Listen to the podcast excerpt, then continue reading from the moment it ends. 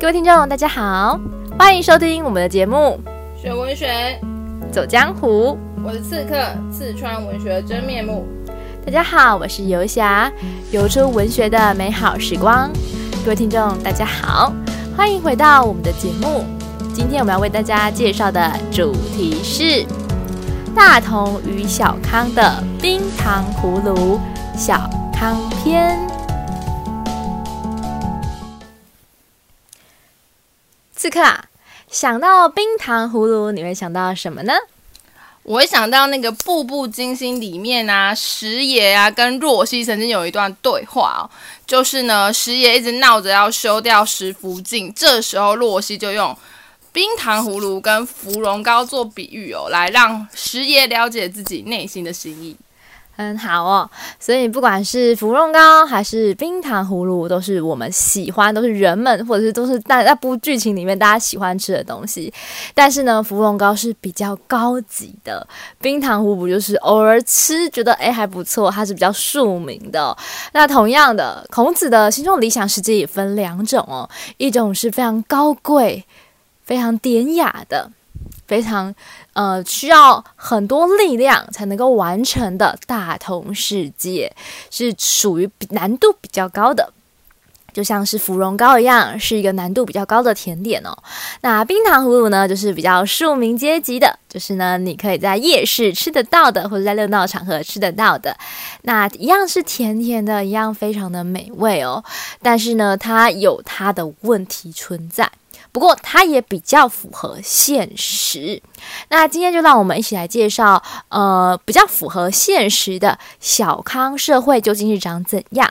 孔子心中的理想世界一直以来都有两个，一个是非常非常理想，一个是。如果要将这个理想落于现实，那它需要什么配套？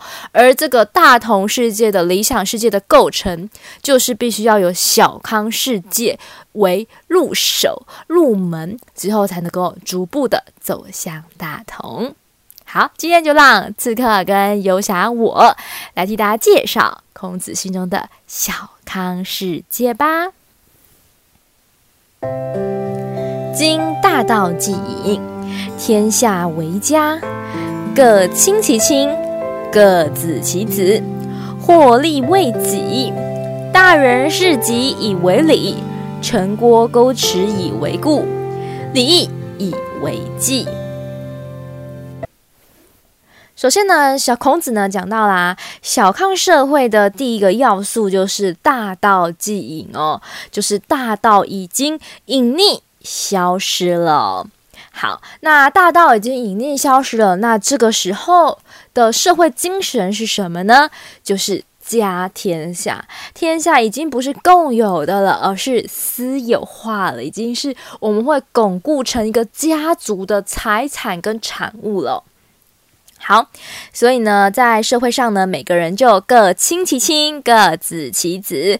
第一个亲一样是当动词使用亲爱哦，那第二个亲的话呢，当名词使用亲长哦，亲爱自己的亲长哦。然后子的话呢，第一个子也是当动词使用是慈爱，第二个子是当名词使用弟子，也大家也各自慈爱自己的子弟哦，就是一些晚辈哦。好，获利为己。那这个经济状况是怎样的呢？小康社会的经济状况就是每个人的财产啊，或者是你的能力啊，你出的心力啊，都是为了自己，不再是为了别人或不必为己了哦。好，那在政治上更是明显哦。大人是己以为礼。就是呢，在君位的继承上呢，我们已经不再是选贤举能哦，讲信修睦了，反而是大家想要巩固权力，我们财产私有化了嘛。所以我当然希望呢，天下是传给我的子孙，我想把我的家财万贯都传给我的后代哦。所以世袭就是世袭的意思哦。所以呢，就是呢，市集呢已经变成了一个制度哦，这里就可以当做是一个制度哦。好，城郭沟池以为固哦，就是以城郭沟池为固哦。在外交上的话呢，我们就是要开始怎样筑城墙啊，挖那个护城河啊，因为我们要开始巩固自己的财产，不要被别人入侵哦。因为此时财产私有化，所以你想要珍惜你的财产，别人就会想要觊觎你的财产嘛，所以大家就要彼此争夺，也要彼此巩固哦。就像我们现在很多人都在推行什么保险箱，对不对？那就是因为我们现在也是比较接近小康社会的一个制度，我是家天下，我们财产也都是私有化，土地也都是私有化嘛。好，接下来这个社会的话呢，就需要一个东西作为纲纪哦，就是礼义。这个礼义其实就是很现在，很像我们现在的当代的法律啦，是呃以保护人民为主的一个制度。在当时的话呢，孔子认为就是礼义哦，用礼义当做一个纲纪哦。那这个礼义纲纪它可以做什么事情呢？因为礼义是一个很抽象的名词嘛。那接下来孔子就开始解释喽。他说呢，以正君臣，以笃父子，以睦兄弟，以和夫妇，以设制度，以立田礼，以贤勇治，以公卫己。好，接着一连串的排比句哦，都是要用礼义去做的事情哦。所以呢，首先的话呢，是要用礼义呢去正君臣的关系哦，去端正上下阶级的关系哦，让上位者可以比较顺利的去管控管理下位者哦。因为大家都还有私心嘛，所以每个人都想成为上位者，但你并不一定有能力。那如果这个没办法端正好的话呢，就会导致整个阶级混乱。那阶级混乱就会导致毫无次序嘛。就每个人都可以当总统，每个人都可以发号施令，那谁要听谁的？那如果没有人要听谁的话，那这社会就会大乱。就像如果一个学校老师没有威信，校长没有威信了之后，老师跟学生的阶级互调，那谁要听老师讲话？就没有人要听了嘛。那学生又要如何学习知识呢？那就相对于相对来讲就会很困难哦。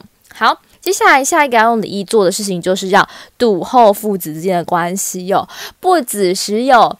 上下属会呃闹背叛哦，父子也是哦，因为大家都是私心的，所以大家只爱自己胜于爱别人，胜于爱自己的亲人都是非常吝啬的，所以呢，就必须要透过礼义，透过这个制度去笃后父子间的关系，就是甚至我们会讲品德啊，或从小会教育你要孝顺爸妈啊，类似这样子哦，才能够维系亲子之间的和谐哦。好，接下来亲讲完了亲子关系之后呢，就要讲到兄弟了。用礼义呢去和睦兄弟的关系哦，连爸爸妈妈都不一定会爱了，那更何况兄弟呢？所以当然也是要透过从小的一个制度品德的教养，去让人民懂得去爱惜自己的手足哦。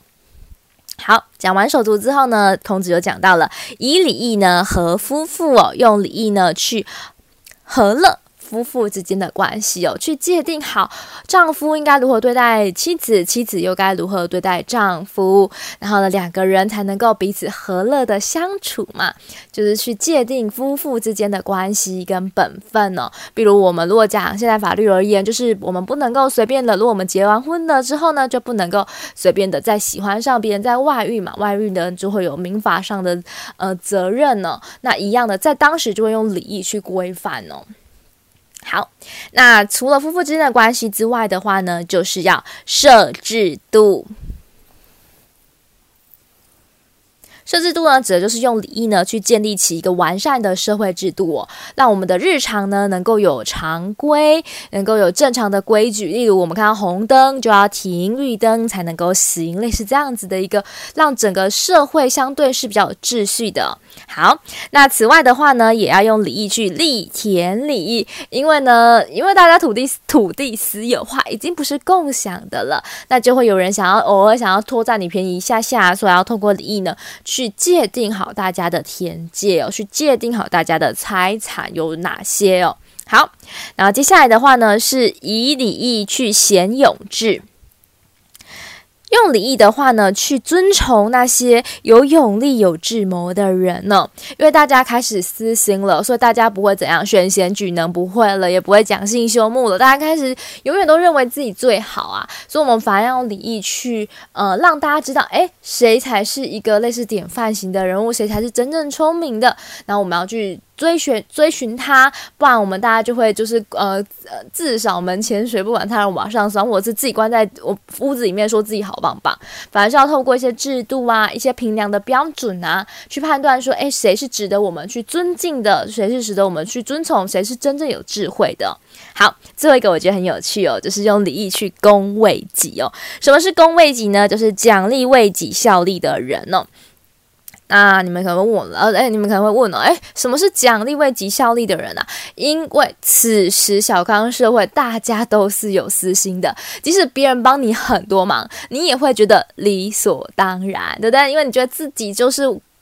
童话故事的王子跟公主，大家都应该对你好，但事实上是这样子吗？当然不是。所以他用透过制度去规范你，当别人有帮你做事的时候，你也必须要奖励他人。那如果你用比较现代法律去规范，就有点像基呃基本时薪的感觉吧？就别人如果帮你几个小时，那是不是你要给别人某些呃财物呢？才能才是合理才是合宜的呢？不然财产就会掌握在上位者手里嘛？你就是任意的使唤人民这样子的感觉哦。所以大家就可以透过当代的法律去理解礼义哦，因为孔子的礼义其实也是要保障人民的权益哦，就会比较像我们现在当代的法律哦。不过呢，透过一连串的排比句型，我们就可以知道了，这些正君臣啊、笃父子啊、穆兄弟啊、和夫妇啊、摄制度啊、立田礼啊、贤勇志啊、恭维己啊，这些都是需要透过礼义去约束，才有办法真正做到的。所以孔子告诉你了，小康社会的状态就是什么呢？故谋用事作，而兵有此奇。禹、汤、文、武、成王。周公有此其选也，此六君子者，未有不常谨于礼者也。好，接着呢，孔子就交代了，所以呢，这个社会的话呢，就是谋用事作。什么是谋用事作呢？就是奸谋就因此发生了呀。这个谋就是指奸谋，因为大家开始有私心、有欲望，我们就开始想要去掠夺别人的财产哦，掠夺不属于自己的东西，那就会开始出现奸谋。好，甚至严重化就是。兵由此起，兵指的就是战争。当两方的激烈化的话呢，有可能就成为民族跟民族之间的一个战争哦，那就是会因此呢兴起哦。禹、汤、文、武、成王、周公有此其玄。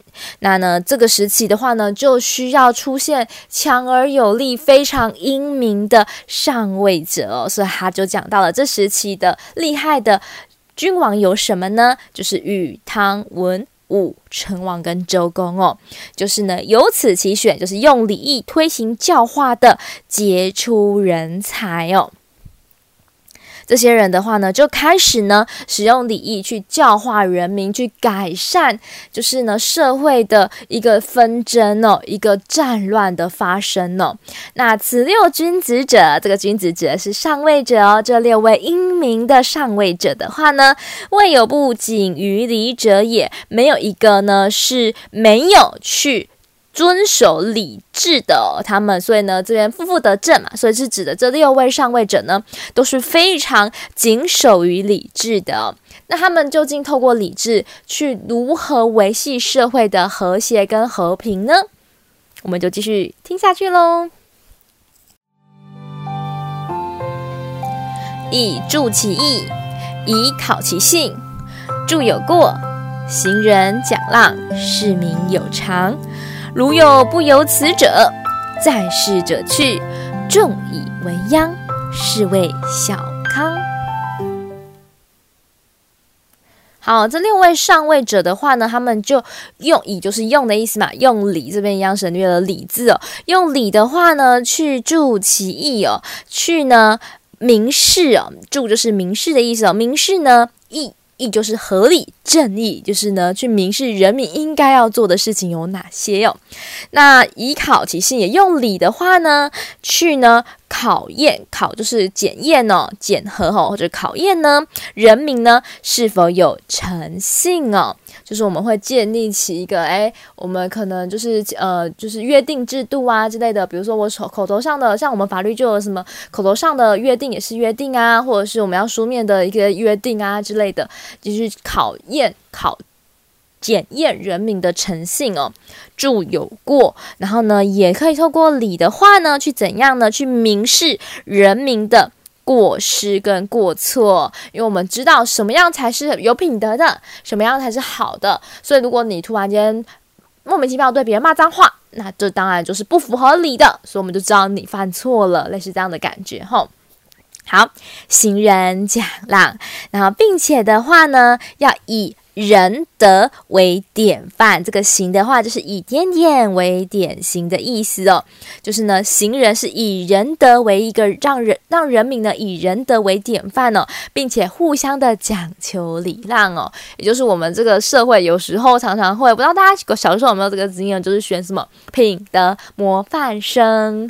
对，这个其实就是为了要行人讲让，或者是我们有时候会选一些就是这社会中很杰出的啊，比如说诺贝尔和平奖。啊，就会被人家认为是比较有品德，会去帮助别人的这些人、哦。因为小刚说大家是自私的嘛，所以这些人其实是要需要特别去被表扬，大家才会去追随的。所以就需要把这些厉害的、这些有仁爱之心的人，去把他让人民当做是一个典范人物去学习哦。所以我们教科书还有人把陈树菊女士也纳进来，对不对呢？这其实都是行人讲浪的一个模式哦。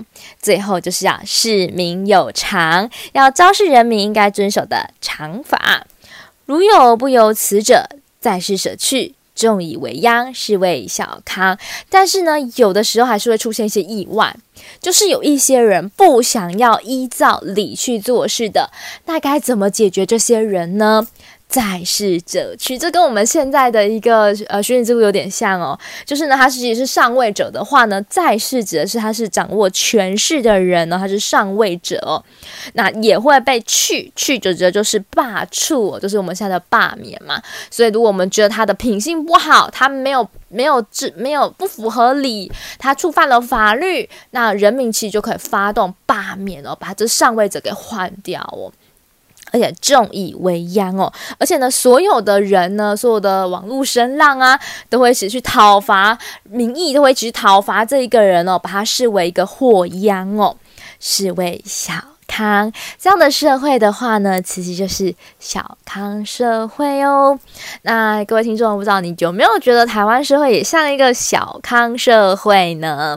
没错，小康社会的话呢，其实就是在步入大同之前，因为人心大同世界的一个先情提要就是人心是善良的，我们每一个人都是有爱对方的，我们会愿意跟别人分享，不是被逼迫的。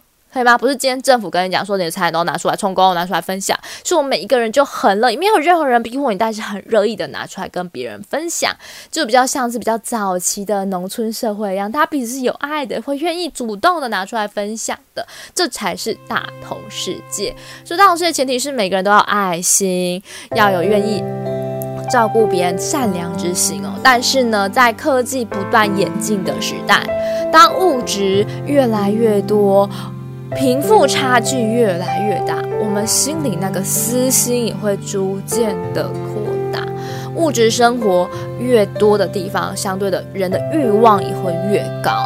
那孔子也知道，到了春秋战国时代，其实你要叫大家再回到那个小康社会，呃，你要叫大家回到那个大同社会哦，是很困难的，因为。那个时代已经进步到某个程度了，人不可能再回到过去原始部落的时代了嘛，对不对？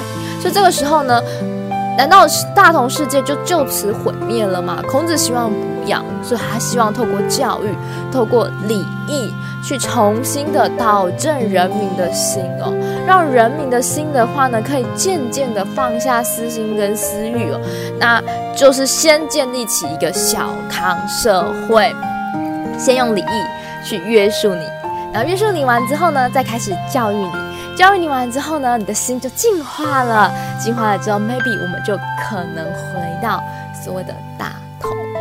所以小康赛事就是就目前的局面来讲，孔子做了一个妥善的一个理想的一个构想的一小步哦，所以他才会讲出大同与小康。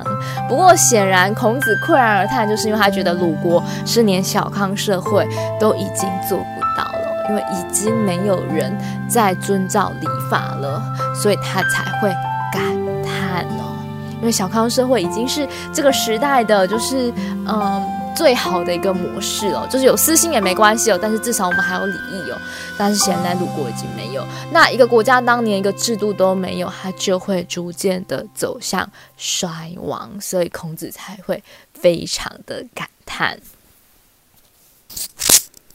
好，我们听完游侠讲完小康社会之后，不知道各位听众有没有很多的想法跟感想呢？吼，那我们回到一开始这个刺客我所举的例子哦，是《步步惊心里》里面关于冰糖葫芦跟芙蓉糕的这个比喻哦。我觉得这个比喻真的是非常贴切的去展现我们刚好要谈的一个算一个蛮严肃的议题，叫做大同与小康的社会。刚我们用食物呢，还蛮清楚的展现一个比较呃理想化，然后一个是比较庶民的一个落差，但两个都是蛮甜的滋味，都、就是大家很希望能够达到的。那我自己在呃这个阅读小康的过程中还是也会常常的联想到《步步惊心》这部戏里面关于呢这个九子夺嫡这一个段落的一个精彩描绘吼。那我想呢，大家刚听完这个游侠解说，应该知道，在小康的社会里面呢，他虽然是世袭以为理由，他们是以这个呃世世袭的方式作为一个制度我去做传承，但是他强调的是世袭的过程中呢是需要具有礼义的，但是呢。大家很清楚的知道，在清朝的时候，在康熙的晚年是比较分散的，所以说各兄弟之间就这个各有自己的各凭本事，想要为自己哦，然后去夺得一个王位哦，到最后呢，甚至已经变成了刚刚讲的父父恒成君君子子的概念，是非常的。呃，薄淡的、兄弟之间呢，不只是手足相残哦，甚至后啊，就是很多兄弟都老死不相往啊，然后被喂了毒药啊，被改强迫改了名字啊，等等哦，就已经完全超乎了礼义啊、人伦啊，希望我们可以达到的一个和谐的境界。那这也就是呃，在一个强烈自私之下而缺乏了礼义束缚的制度里面呢，吼、哦。完全没有办法达到小康的境界，而是一个崩盘的。所以你可以看到，呃，女主角洛西她用一个现代人的眼光穿越回去之后，她其实有很多受伤的地方。她那个受伤都是她看见那种残酷的、自私的，跟呃只为了自己而设想，然后必须去伤害别人的那一种。呃，恶劣的情景，所以他最后也活得非常的抑郁寡欢嘛，好，这就是呃没有办法达到小康的做法哦。那其实我们可以再补充一下史实啊，史实上的话呢，其实雍正皇帝后来也是 真的是很痛定思痛，说他自己在他这个去世的时候呢，他其实是立了一个重新立了一个继承制度嘛，就是要把这个王位继承呢写在这个正大光明的匾额之后。那雍正皇帝自己在施政上一直很力求，可能就是他自己一直很有。继承过程的压力吧，所以他只能希望自己至少在君王这个角色上有努力做好。所以他其实是，呃，我们可以说他是清朝最认真的皇帝嘛，批阅作者超级多的，他很希望能够勤政爱民哦。那以这个角度来看的话，其实他确实是一个稳定社会制度跟把君王角色扮演得很好的皇帝。但是如果我们从他在当呃太呃就是当这个呃呃夺嫡的情况来看的话，就会发现啊，其实在那个时候因为制度的不完全哦。或者大家其实已经不在乎礼义啊、兄弟之情哦，大家在乎的是我获得胜利与否。那成王败寇之间哦，那这个社会的。呃，和谐哦，甚至是彼此的呃公平竞争，好，或者是说呢，是互相的尊重等等等，几乎都是没有的，只有陷害跟自私哦。这也是孔子为什么会想感叹的原因，因为我们看到女主角也活得很痛苦啊，因为每个人看到这种呃相残的局面呢，恐怕心理压力都会是非常的大，所以孔子才会侩然而叹。那我们也会希望台湾的社会，我刚刚游侠讲说，台湾社会如果就像是一个小康，如果你也认同的话，我们都很希望我们彼此呢能够好好的去捍卫。为这个呃，现代社会呢，维持彼此和谐的一个礼仪哦，然后让这个社会呢，可以让我们每个人在生活在其中是快乐的，是幸福的，是安心的。我觉得这才是最重要的事情哦。不知道各位听众听完我们今天两个人的解说，有没有对儒家思想或对孔子这个哲学家有重新的体会跟认识呢？我个人真的是非常非常的喜欢儒家思想啊，呃。